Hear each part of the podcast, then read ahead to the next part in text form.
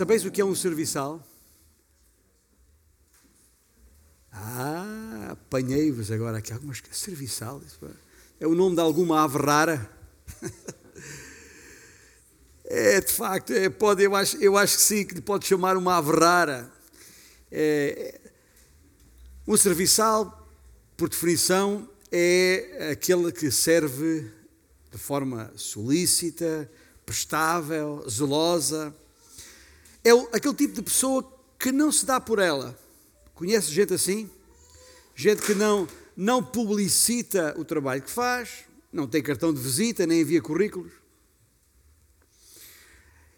É aquele tipo de pessoa que só damos por ela quando já cá não está. Conhece pessoas assim? Quando precisamos de um qualquer utensílio e não sabemos onde está. Quando, eh, quando ninguém se lembrou de fazer um, um cafezinho na hora. Quando não há quem rega as plantas. Quando quase tudo coisas que não damos muita importância no nosso dia a dia. E não damos muita importância precisamente porque sempre houve alguém que fizesse essas coisas. Estava sempre de serviço. Nunca dávamos por ele ou por ela. Até que não está mais. Aí, ah, que falta que me faz, que me faz fulano de tal. Ah, se estivesse aqui, não sei quantos. Já passou por isto? Conhece pessoas assim? Hum. Guarda esta ideia central, porque enquanto uh, vamos uh, para até a epístola de, de Paulo aos Efésios, onde já estamos há alguns meses, aliás, nesta passagem em particular, uh, a passagem que começa no versículo 21 do capítulo 5 e vai até ao versículo 9 do capítulo 6, este é já o quarto sermão na busca da compreensão do que significa sujeição ou submissão aos outros. E naquele versículo 21 de Efésios 5 está o terceiro resultado, ou efeito, se quiserem, de uma vida cheia do Espírito. Sujeição ao próximo tem sempre a ver com o serviço ao próximo. Quer esteja em autoridade, quer esteja em subalternidade. A inquestionável obediência devida por quem está em subalternidade a quem está em autoridade não é, não pode ser um impedimento para que um sirva o outro, independentemente da posição que ocupa. Não. Seja a esposa ao marido ou o marido à esposa, seja os filhos aos pais ou os pais aos filhos, seja lá o que for que já consideramos nas semanas anteriores, há o princípio da mutualidade, com diferentes responsabilidades, com diferentes níveis de autoridade, mas o princípio do serviço uns aos outros, a tal mutualidade que o versículo 21 do capítulo 5 fala, é suposto estar presente em todas as situações. Hoje, em particular, vamos considerar como é que isso se aplica, como é que esse mesmo princípio se aplica na vida laboral ou seja, no nosso contexto profissional. E para tal, vamos precisamente aos versículos 5 a 9 de Efésios 6. E vamos para ali agora, conscientes de que não temos qualquer pretensão. Eu não tenho, espero que os irmãos não tenham qualquer pretensão em esperar que aqui, nos próximos minutos, venhamos a esgotar uma matéria de contornos tão vastos como esta. Não tenho essa pretensão e vamos voltar aqui mesmo em outras iniciativas. Já agora, temos-lo feito ah, numa, num, num seminário que chamamos Formação em Sabedoria, que começámos antes da pandemia e depois tivemos que interromper com a pandemia. Ainda não terminamos, mas as matérias que já damos, já passámos por aqui, por esta, esta questão do relacionamento na vida profissional, em Cristo Jesus. Mas vamos falar mais nisto mais adiante. Mas vamos agora ler estes versículos 5 a 9 de Efésios 6.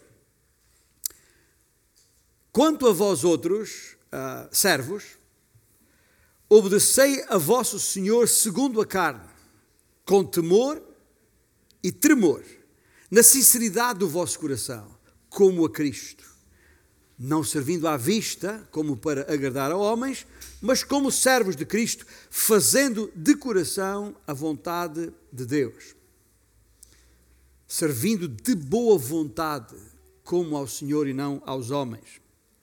Certos de que cada um, se fizer alguma coisa boa, receberá isso outra vez do Senhor, quer seja servo, quer livre. E vós, senhores, de igual modo, procedei para com eles. De igual modo, procedei para com eles, deixando as ameaças, sabendo que o Senhor, tanto deles como vosso, está nos céus e que para com ele não há acessão de pessoas. Esta é a palavra do Senhor. Eu espero que o Espírito de Deus em nós nos ajude a entender. E se porventura alguém que nos ouve nesta manhã não tem o Espírito do Senhor, então é a nossa oração para que entregue o seu coração a Jesus, para que possa entender a sua palavra. Mas eu queria fazer uma observação preliminar a este respeito, antes de entrarmos no texto propriamente dito. Pensando nisto, eu não, não acho que exista lugar melhor onde verificar a, a presença de um espírito de submissão, ou de humildade, ou de servo, próprio de uma vida cheia do Espírito, como já determinámos antes, não há melhor local para ver isto, dizia eu, senão o local de trabalho. Não basta vir à igreja para ouvir falar deste tema. Eu acho que há, há, pelo menos três razões para eu afirmar uma coisa destas: que o local de trabalho é, por excelência, o local mais próprio, mais adequado, onde isto se torna mais evidente. Primeiro, porque é onde passamos a maior parte do nosso tempo, ou pelo menos em condições normais. Segundo, porque é onde a nossa fé, aquilo que nós queremos, mais é posto, é posta à prova. E terceiro, porque é também aí onde o nosso testemunho fica mais exposto. Onde aquilo que dissermos, fizermos ou não fizermos, fica mais evidente. E agora o que temos aqui é uma palavra do apóstolo Paulo sobre como deve funcionar, como deve ser a relação empregador-empregado. Ah, um assunto que, obviamente, está sempre na atualidade. Ah, basta ligar a, a, televisão, ouvir as notícias, ver as primeiras páginas para perceber que estamos, vivemos numa sociedade em permanente luta a chamada luta dos trabalhadores. Como se não fosse também uma luta dos patrões. E recentemente, quem tem acompanhado os conflitos numa empresa tão, tão grande como, como a TAP e, e, também aquelas que lhe estão associadas como a Ground Force, em que temos tido a oportunidade de ouvir os trabalhadores, de ouvir os patrões falar, ah, é evidente que está em permanente ah, convulsão, porque ah, as greves e as manifestações estão na ordem do dia, enchendo as primeiras páginas de todos os jornais. Um conflito que chega a ser violento. Tantos são os problemas subjacentes. Quer por quem quer defender o seu posto de trabalho, quer por quem deseja criar esses postos de trabalho. E tudo isso diante dos nossos olhos. Tudo isso, uh, digo, nossos olhos nós, os consumidores dos artigos e serviços produzidos nesse mercado de trabalho. Podem ser vários os pecados envolvidos nesta situação, e são muitos de facto. Há corrupção, há fraude, há roubo, há mentira, há imoralidade, enfim.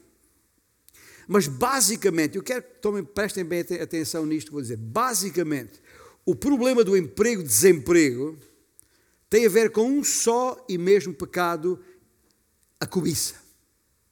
É a cobiça que está na base de tudo isto. Toda a gente quer sacar o mais possível de tudo mais. O empregado ou o trabalhador quer menos trabalho, menos horas de, de trabalho, quer mais tempo de férias, quer salários mais altos enquanto o empregador, patrão chamado assim, quer que os trabalhadores façam mais horas, quer ter mais tempo livre, quer obter mais lucros, e assim por diante.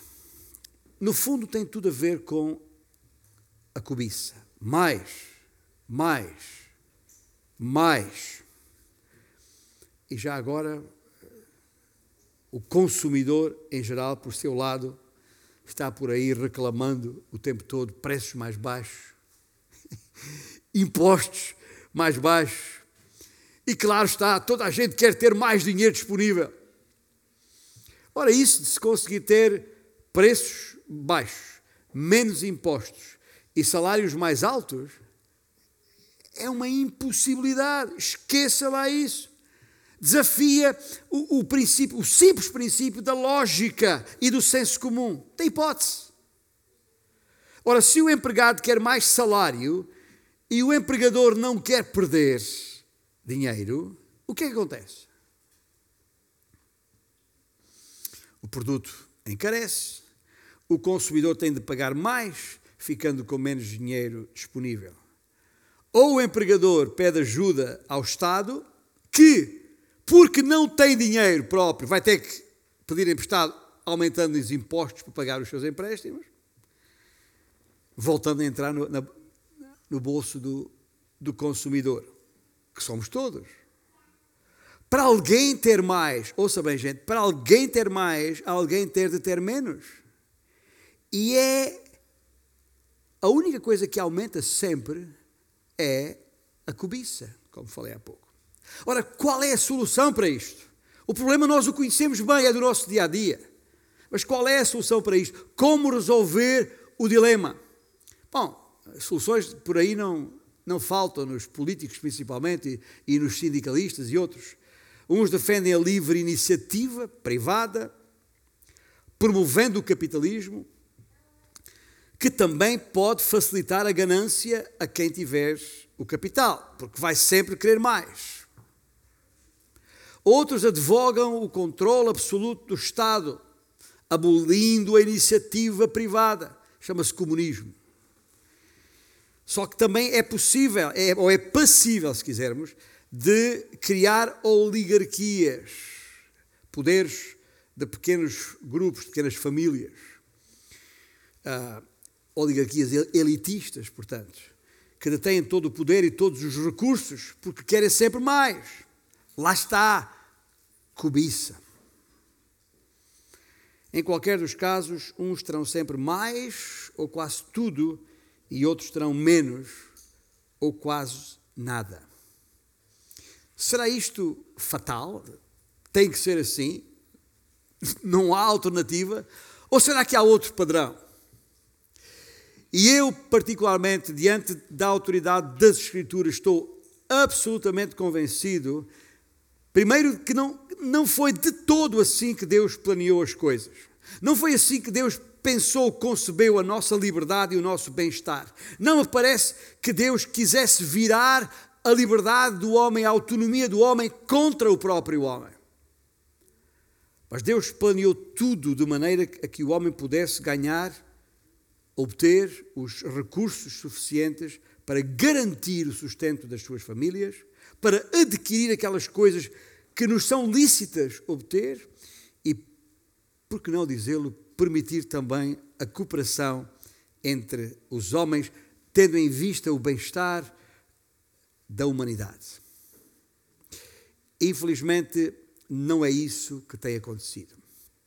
Porquê? outra vez e sempre por causa do pecado. Porque o homem é pecador. E a mais evidente expressão da depravação humana é o egoísmo. Mas há um padrão. E é aqui que a igreja entra.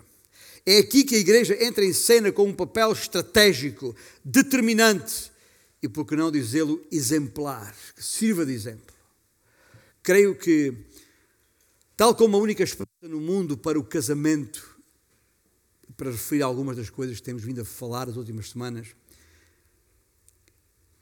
tal como a única esperança no mundo para o casamento é ou se acha em Cristo Jesus e no poder do Espírito Santo, e tal como a única esperança para a família, o relacionamento entre pais e filhos e os, os diferentes desenvolvimentos associados, está em Cristo Jesus, no poder do Espírito Santo, Assim, penso que a única esperança para a situação laboral, profissional, reside tão somente no mesmo Cristo Jesus e no seu Santo Espírito. Acho que é isso que temos aqui neste texto, em Efésios 6. Que, o que temos aqui é um plano, e é um plano, e porque é o plano de Deus, é o padrão divinal, esta é a primeira ideia central que quero deixar aqui. Este, Deus tem um padrão, tem um plano para isto. E porque é dele, ele é, é divinal, e é divinal nos dois sentidos. É divinal no sentido estrito da palavra, ou seja, porque é de Deus, e é também divinal no sentido uh, uh, conotativo da palavra, uma expressão que usamos quando dizemos que uma coisa é divinal, é uma coisa boa, uma coisa fora de série. E, portanto, uh, o que precisamos perceber é que a Bíblia, a palavra de Deus, a sua própria palavra, trata destes assuntos por todas as suas páginas.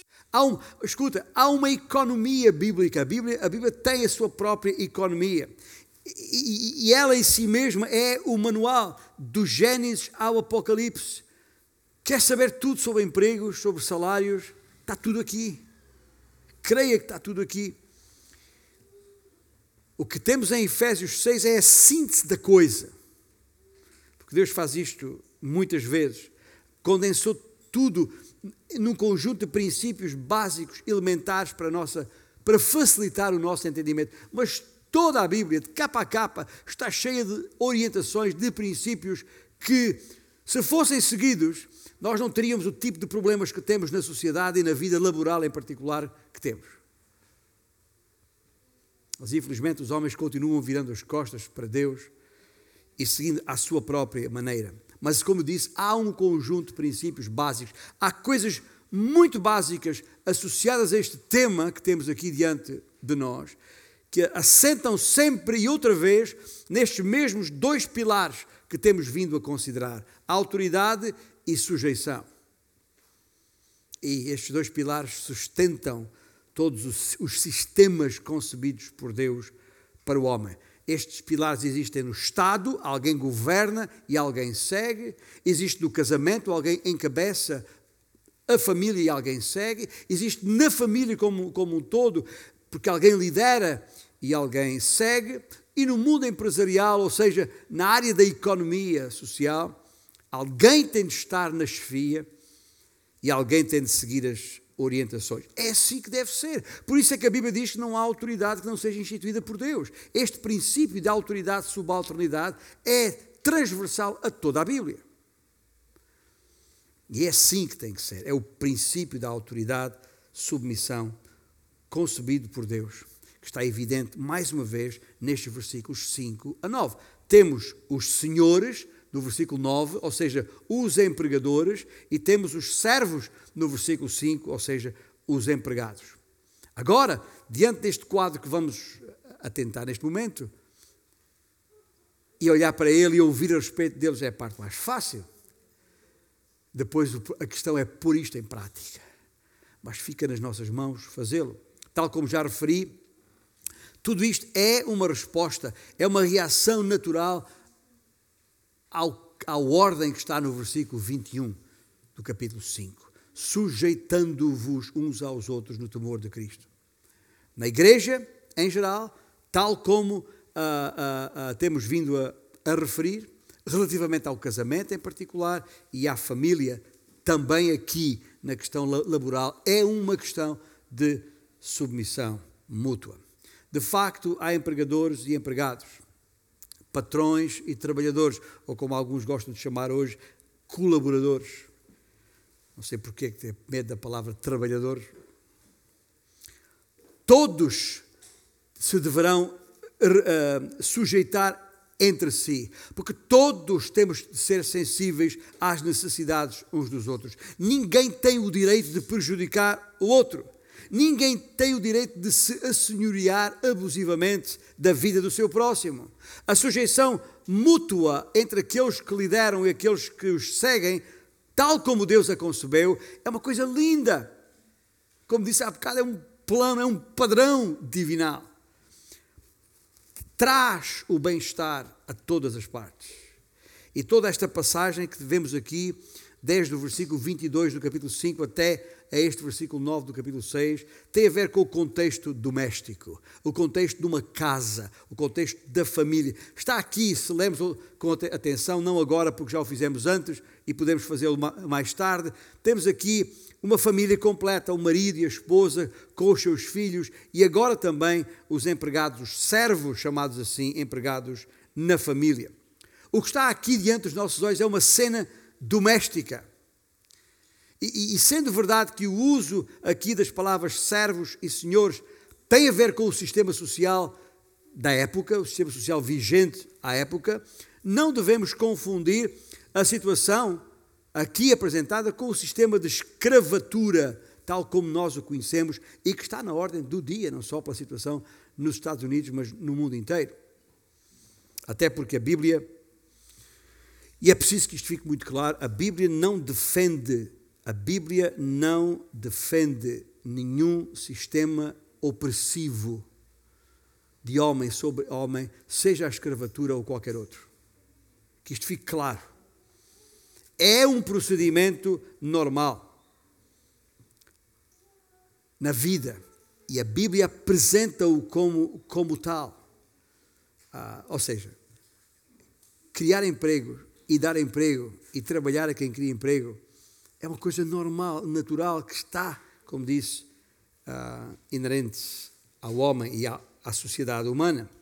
E a Bíblia tem de facto muita coisa a dizer sobre isso. E a Bíblia condena todas as situações perversas. Não temos o tempo hoje aqui para desenvolver esta matéria, faremos isso em ocasião uh, futura. Mas é preciso deixar claro que nos casos em que era algo bom, ou seja, onde um servo trabalhava para um senhor justo, para um senhor bom, reto, um servo que recebia do seu senhor a devida recompensa pelo seu trabalho, que era bem cuidado por ele, isso não seria muito diferente daquilo que nós hoje chamamos de ter um bom emprego. O que é um bom emprego hoje, hoje em dia? É que quem tra trabalha, um empregado, sinta que quem, para quem trabalha, cuida do seu bem-estar, zela pelo seu bem-estar, que é, é, é reto, é justo, é bom.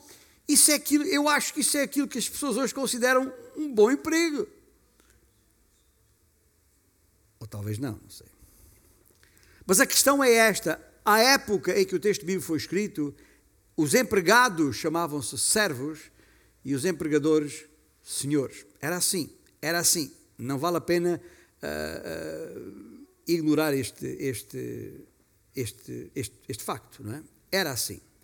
E, portanto, o que, o que, o que, o que nós temos aqui em, em, em causa neste texto, e de acordo com a, a, a orientação que, que, temos aqui da palavra do nosso Deus, e é isso que queremos ver, e não queremos fugir a esta ideia, há aqui uma economia de Deus, há aqui um padrão de Deus, o chamado padrão divinal. Quer fosse uma situação agrária, e era comum naquela época, onde o proprietário tinha vários criados, que trabalhavam no campo, cuidavam dos animais, que eram propriedade do dono, Quer fosse um, um, ambiente ou um contexto em que havia um negócio, uma manufatura qualquer, seja artesanal, seja industrial, onde os servos trabalhavam dentro da própria casa, ainda hoje isso existe. E nestes casos, até se a produção era industrial, até tinham postos de venda e havia criados que iam para esses postos de venda, que são os mercados, hoje chamamos de feiras. E até uh, no sistema ambulante em que uh, os, os, mesmos uh, produtos são vendidos pelos mesmos empregados ou pelos seus senhores de feira em feira. Como hoje temos aqui, todas as, as sextas-feiras, a minha mulher vai à feira de Santana.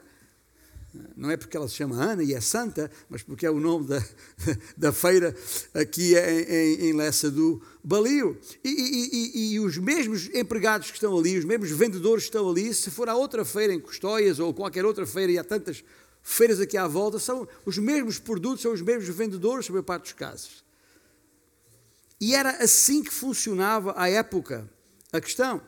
Saíam com os seus produtos para vender. E voltavam a casa ao fim do dia. Moravam na mesma casa. Era um agregado familiar que incluía não só os proprietários, como todos os criados e a, e a, a família, como todos os, os criados, chamados servos. À época, não havia centros comerciais como hoje. A casa era o centro da atividade na sociedade. Era assim que funcionava. E, portanto, as leis do trabalho que Paulo aqui apresenta, obviamente, são em linha com aquilo que se praticava na época. E não vale a pena estranhar isto, não é uma, nada estranho aqui. Por isso podemos concluir que temos aqui um padrão, o tal padrão divino, para regimentar regulamentar as relações patrões-trabalhadores. E a propósito, direi que todos estes conceitos estão muito ligados ao todo do ensino bíblico. Se nós não compreendêssemos o, o conceito servo-senhor, jamais entenderíamos a nossa relação com Jesus, o Senhor. Nem daria para entender a, a relação do próprio Senhor Jesus com o Pai nos céus. São conceitos vindos de Deus, pelo que não há nada de errado nisso. Deus mandatou alguns para serem líderes, para serem cabeças, tal como ordenou a outros para lhes corresponderem em obediência e submissão. Faz parte do plano de Deus. Não vale a pena fugir ao assunto. Mas para isso, isso é visível na igreja, é visível no casamento, é visível na vida familiar em geral, é visível ou devia ser na vida profissional, na igreja, como no lar, como no Estado. O princípio é o mesmo, assenta nestes dois pilares. E é aqui que está, ouça bem, é aqui que está o busilis da questão. O foco de Jesus, da sua mensagem, e o foco de Paulo, o apóstolo, nunca foi no sistema porque o sistema nunca teve em questão, nunca foi a questão. Veja só, se nós abolíssemos, se pudéssemos abolir, se abolirmos o sistema de escravatura enquanto tal, e continuarmos a ter as mesmas pessoas miseráveis e corruptas em ação, estas pessoas, porque miseráveis e corruptas, vão acabar por inventar outro sistema qualquer, que não se chama de escravatura, terá outro nome eventualmente. E que vantagem que vantagem, portanto, haveria para as pessoas em causa, para o bem-estar das pessoas em causa, na abolição de um sistema como, por exemplo, a escravatura? Porque estas pessoas corruptas, e, e, e, eu vou chamar, usar a palavra miseráveis, porque viradas para si mesmas, buscando o seu próprio interesse, arranjariam, arranjariam outro sistema e nós arranjávamos outra, uma nova carga de trabalhos, sem dúvida. Jesus e Paulo sabiam que se, que se focalizassem a sua atenção na vertente política e social da questão, não iam resolver. Mais, mais não conseguiriam, para a época, do que alterar a situação política ou social, nunca resolvendo o principal problema do homem, que não é político, nem é social, mas é espiritual. Certo? Estamos juntos aqui? Se o coração do homem mudar, muda tudo. O que é que é melhor? Diga-me, sinceramente, o que é que é melhor? É ser escravo de um homem que ama o Senhor Jesus de todo o coração e que anda no espírito cuidando do, do nosso bem-estar? Ou sendo livre, trabalhar para um patrão impiedoso e, e perverso? O que é que prefere? O problema não é o sistema mas os indivíduos. Foi para isso que o Senhor veio para mudar os corações. É isso que o Evangelho faz. E se mudarmos os, os corações, mudarão os sistemas. Em cada casa, em cada empresa, em cada local de trabalho, se aqueles que lideram, se aqueles que são os patrões, os cabeças, em qualquer família, se esse coração for transformado pelo Evangelho, à luz do Evangelho, então tudo muda. Corações transformados pelo Evangelho só podem criar sistemas agradáveis a Deus. E todos nós conhecemos situações por esse mundo fora, esse mundo chamado livre, onde as pessoas são tratadas abaixo de cão. Sem ofensa para os cães. no mundo em que nós vivemos. Os sistemas humanos de autoridade acabam sempre por se tornar opressivos e repressivos, razão porque Paulo escreve até aqui neste texto que acabamos de ler na parte final, e vós, senhores, de igual modo, procedei para com eles, os empregados, os servos, deixando-se de ameaças e não fazendo exceção de pessoas. É claro, é claro que se dirige a senhores na igreja, como eu disse esta manhã na, escola bíblica, o texto é para a igreja. Ele está a falar a senhores ou patrões que fazem parte da igreja. Porque se não fosse da igreja, quem é que vai dar ouvidos a isto? Quem é que vai dar sequer atenção a isto? Não! É a igreja, porque para entender isto e para proceder em conformidade, precisa de um recurso sine qua non, sem o qual é impossível corresponder a isto é o Espírito Santo, é a presença do Espírito Santo na vida, controlando essa vida. E é isto que Paulo está a falar aqui, não nos esqueçamos, desde aquele versículo 18. Que isto é um efeito prático, a, su, a sujeição, a submissão e esta mutualidade é um efeito prático de uma vida cheia do Espírito. Ou seja, fora de Cristo não acontece, não tem como acontecer. Pelo contrário, as coisas acontecem exatamente ao contrário. E é por isso que o nosso tema genérico desta série de mensagens é em contracorrente, porque nós estamos de facto em contramão, contracorrente aquilo que é corrente vigente na nossa sociedade. Mas em Cristo podemos ser exemplo, modelo, também nas nossas relações profissionais. Deus sempre soube que haveria empregados e empregadores, servos e senhores. São os termos que a Bíblia usa aqui para orientar os nossos relacionamentos laborais. Sejam quais forem os termos usados, para Deus o que interessa são os relacionamentos e não os sistemas. Este é o padrão de Deus. Temos aqui um autêntico acordo laboral usando uma linguagem social hoje. Temos aqui um autêntico acordo laboral, porque vale a pena olhar para o segundo ponto dos dois que eu queria sublinhar nesta manhã: a relação laboral. E aqui é muito simples, basta olhar para o texto que temos diante de nós aqui, porque neste acordo laboral há normas. E aos servos, a palavra de Deus deixa quatro normas Primeiro, norma número um: trabalha com obediência e qualidade. Isto retiro da ideia do versículo 5, com temor e tremor como a Cristo. Qual é a palavra-chave de Deus para nós que vivemos da nossa mão de obra?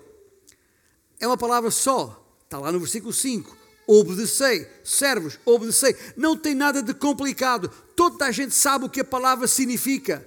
Ao chegarmos ao nosso local de trabalho, temos de fazer o que nos é mandado fazer. Ponto. Ao pegar ao trabalho, seja redigir um texto, seja atender um cliente, seja fazer qualquer venda um, ou um projeto que para completar, seja o que for, há que fazê-lo com temor e tremor para que possas fazer o teu melhor.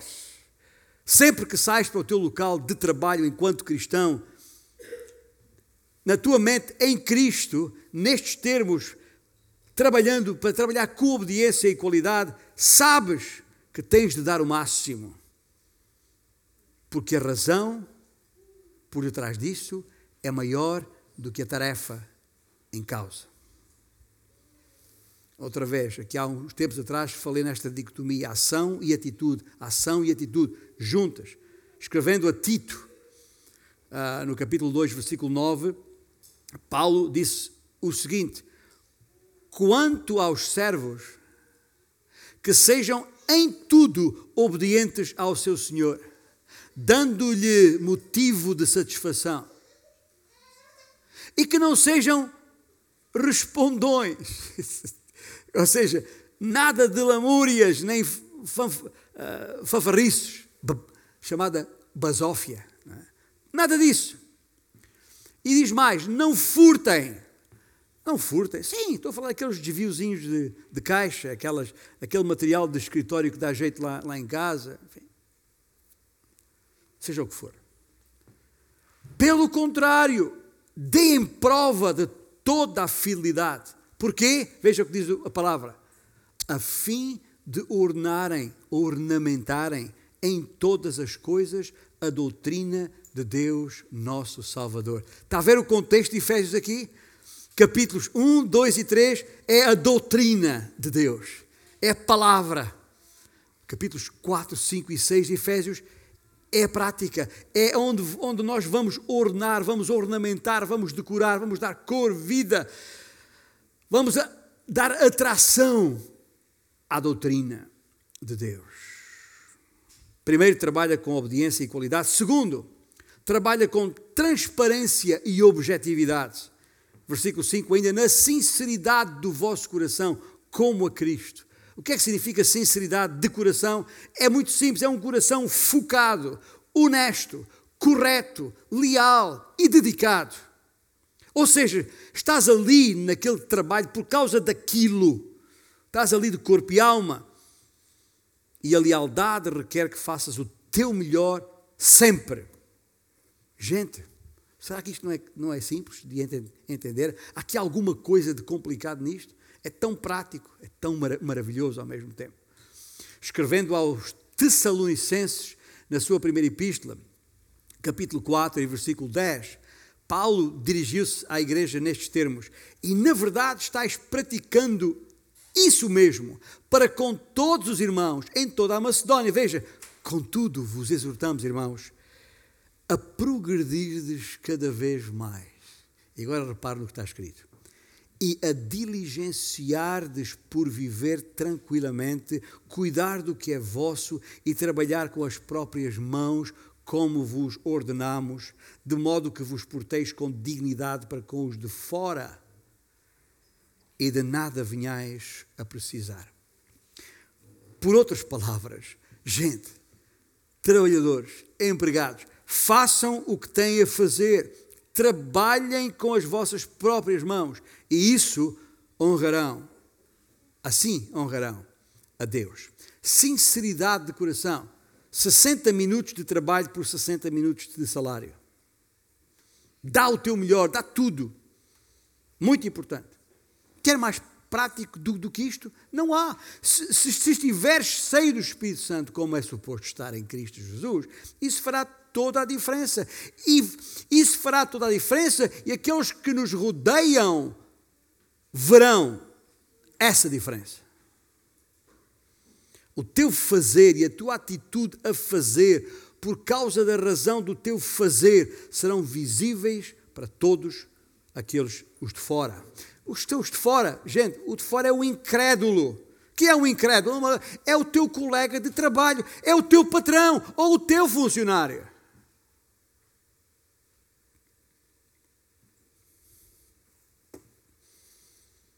O que Paulo está aqui a dizer-nos é que a razão por que nos desdobramos ou nos devemos desdobrar no trabalho é porque não há dobras na nossa motivação, não há coisas escondidas, não há nada na manga, ideias ou palavras secretas, razões ou agendas escondidas. No trabalho, um cristão é tipo: uh, uh, o que se vê é o que é. Tem tudo a ver este, este, segundo requisito que estamos a considerar tem tudo a ver com concentração. A palavra tem também a ideia de foco, de focalizar a nossa capacidade mental no trabalho que temos para fazer. Motivação ao máximo, produtividade ao máximo, trabalhando sempre no duro a 110%. Porquê? Porquê? Se o meu patrão é isto, ou é aquilo, ou aquilo outro porque não trabalhamos apenas para um Senhor aqui, mas trabalhamos para o Senhor ali. E tem o um nome Jesus Cristo. Amém? Em terceiro lugar, trabalha com consciência e honestidade. Está no versículo 6. Não servindo à vista como para agradar a homens, mas como servos de Cristo. à vista. O que é isto? À vista, sabe o que é à vista? À vista é quando intensificas o ritmo de trabalho porque o patrão ou o chefe se aproxima. Ou então baixas o ritmo quando ele se afasta. Ele ou ela. Serviço à vista é também quando não se perde o relógio de vista. Quando eu consigo sacar 5 minutos ali, 10 minutos acolá, 5 antes de, de, para, para, entrar, 10 mais cedo para, para sair, pelo meio os intervalos por isto ou por aquilo. E nós somos peritos em arranjar maneira de sacar tempo.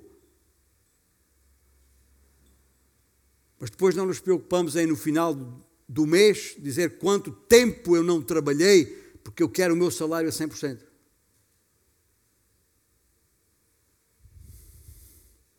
Isso que é à vista. Quando se inventam intervalos para tudo e para e mais alguma coisa. Uh -uh. O que, é que isso, o que é que isso significa? É isto mesmo. O que é que significa agradar aos homens? Não para agradar aos homens. É, é quando se cumpre a tarefa que temos para cumprir,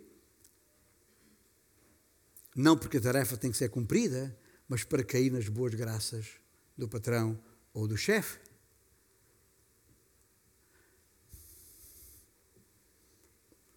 O que há para fazer, gente, o que há para fazer no trabalho não se faz por causa do patrão, nem por causa da remuneração, mas pela motivação de saber que nos céus, à destra do Pai, Jesus está em observação. É isso que faz toda a diferença. E finalmente, a quarta norma neste acordo laboral para os trabalhadores a quarta norma é trabalha com excelência e intensidade. Versículo 7, servindo de boa vontade como ao Senhor e não a homens.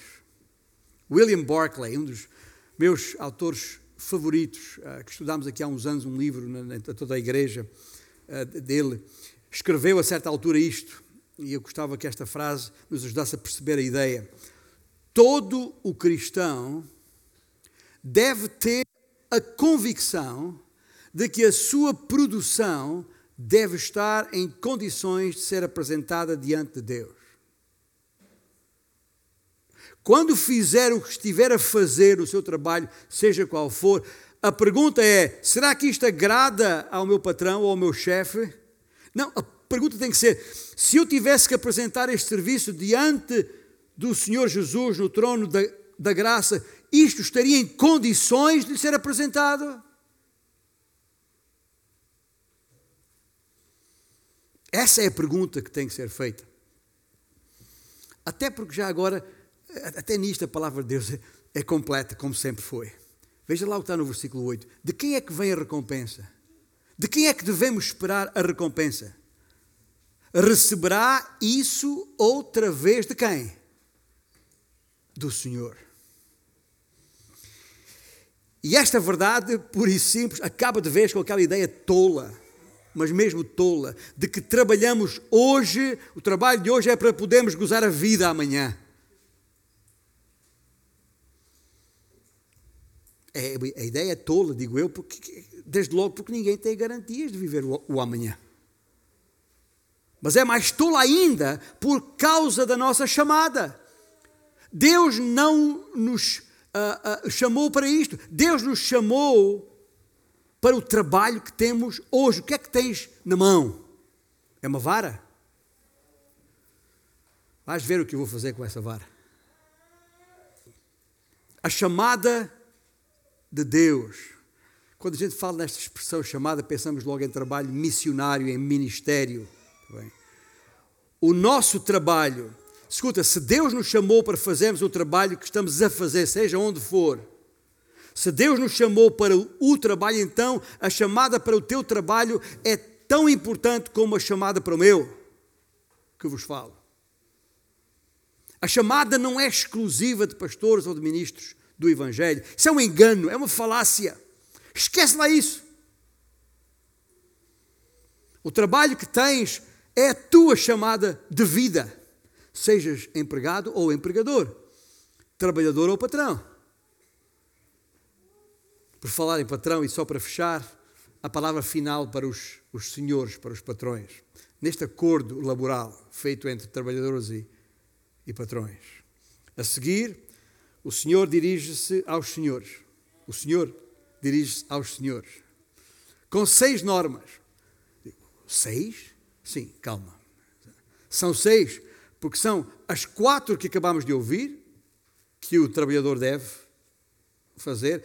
Em lugar nenhum da Escritura diz que estas, todas estas quatro uh, que elencámos há pouco para o trabalhador, o Senhor espera isso do patrão. Espera isso do patrão. Aliás, não é isso que está escrito. O que é que diz o versículo? De igual modo. Não, é de, de, não, há, não há outra regra. Não, o, patrão é, o patrão fica lá sentado a olhar. Não, é de igual modo, na, com, a, com, a, mesma, a mesma, a, com a mesma índole. Ou seja, em obediência e qualidade. Ou seja, com transparência e objetividade.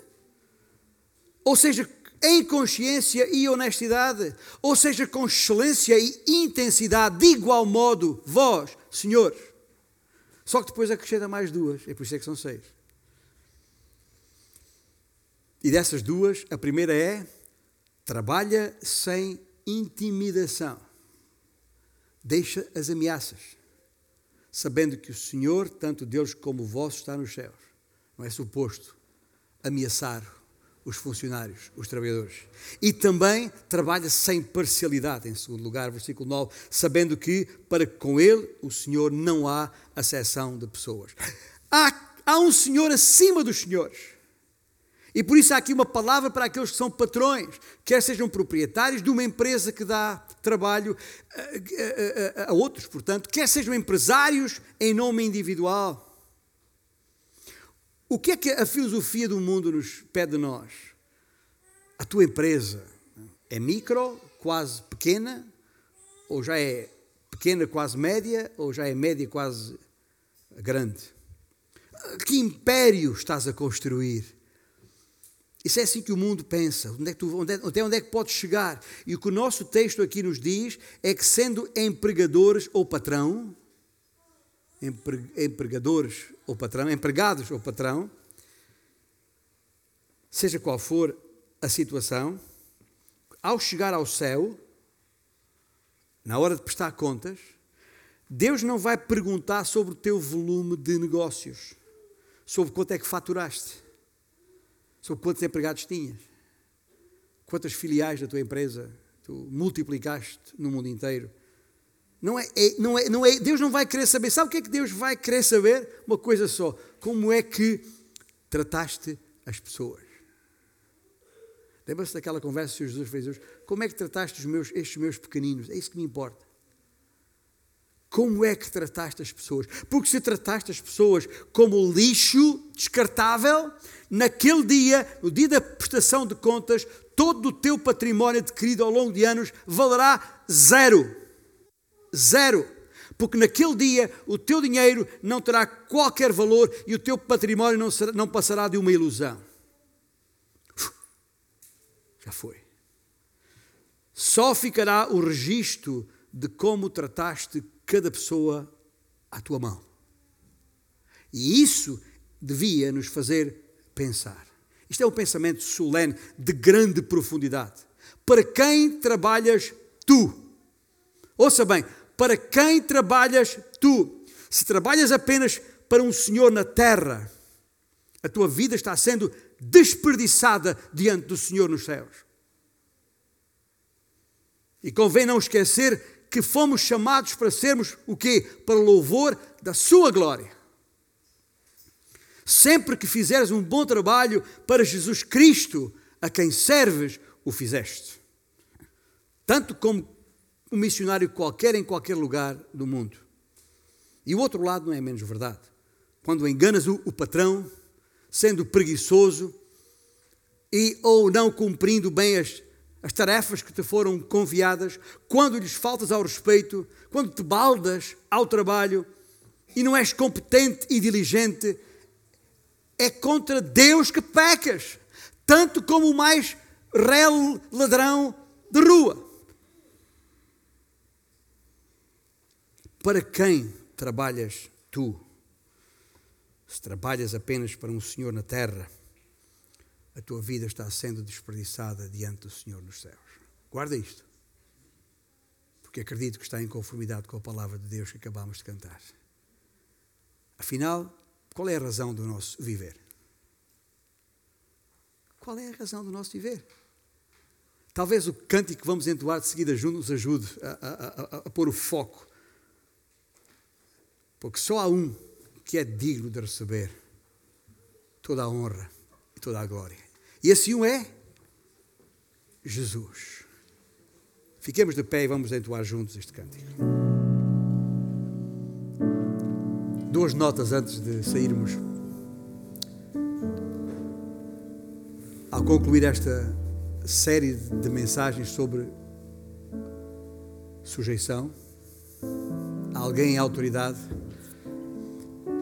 convém não esquecer que, a última instância, a nossa autoridade é o Senhor e a Sua palavra. Se houver um patrão, se houver um pai, um marido, um pastor, um professor, seja quem for em autoridade, um governante, que exigir de nós que estamos em Cristo Jesus que desobedeçamos à palavra de Deus, que blasfememos do nome do Senhor, que façamos alguma coisa contra a vontade de Deus, então aí há uma lei maior que Pedro e João deixaram no seu testemunho em Atos.